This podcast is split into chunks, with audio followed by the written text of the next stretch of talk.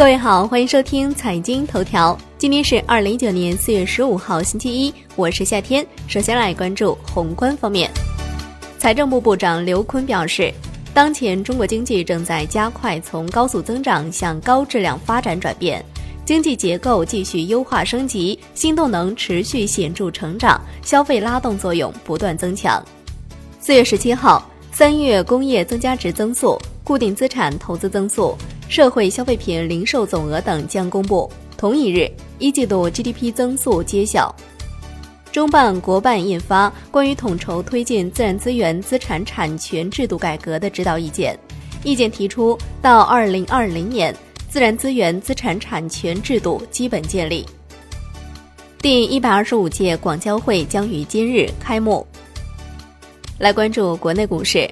央行副行长陈雨露表示。中国股市正显示出触底和复苏迹象。随着国际机构投资者进行多元化证券投资，以及中国进一步开放债市和股市，去年外国证券投资流入达到创纪录的一千二百亿美元。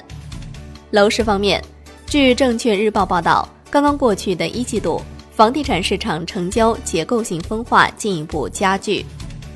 产业方面。由于相关企业对爱立信在中国知识产权许可业务的投诉，国家市场监督管理总局近日启动了对爱立信相关许可业务的调查。爱立信方面称将全力配合此次调查，调查进行期间不会再做进一步评论。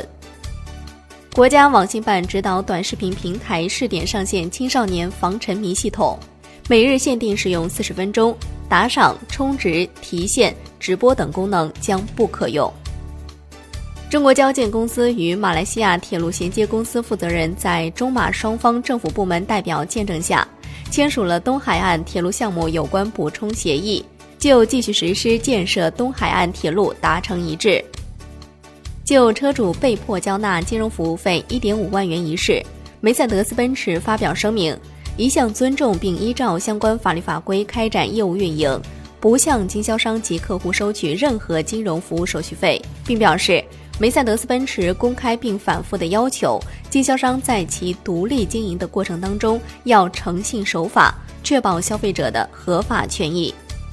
最后来关注海外方面，美国总统特朗普表示，如果美联储的工作做得很好，股市将会上涨五千到一万点，GDP 将会远远超过百分之四，而不是百分之三，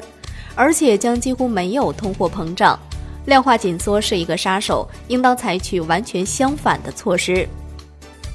好的，以上就是今天财经头条的全部内容，感谢您的收听，明天同一时间再见喽。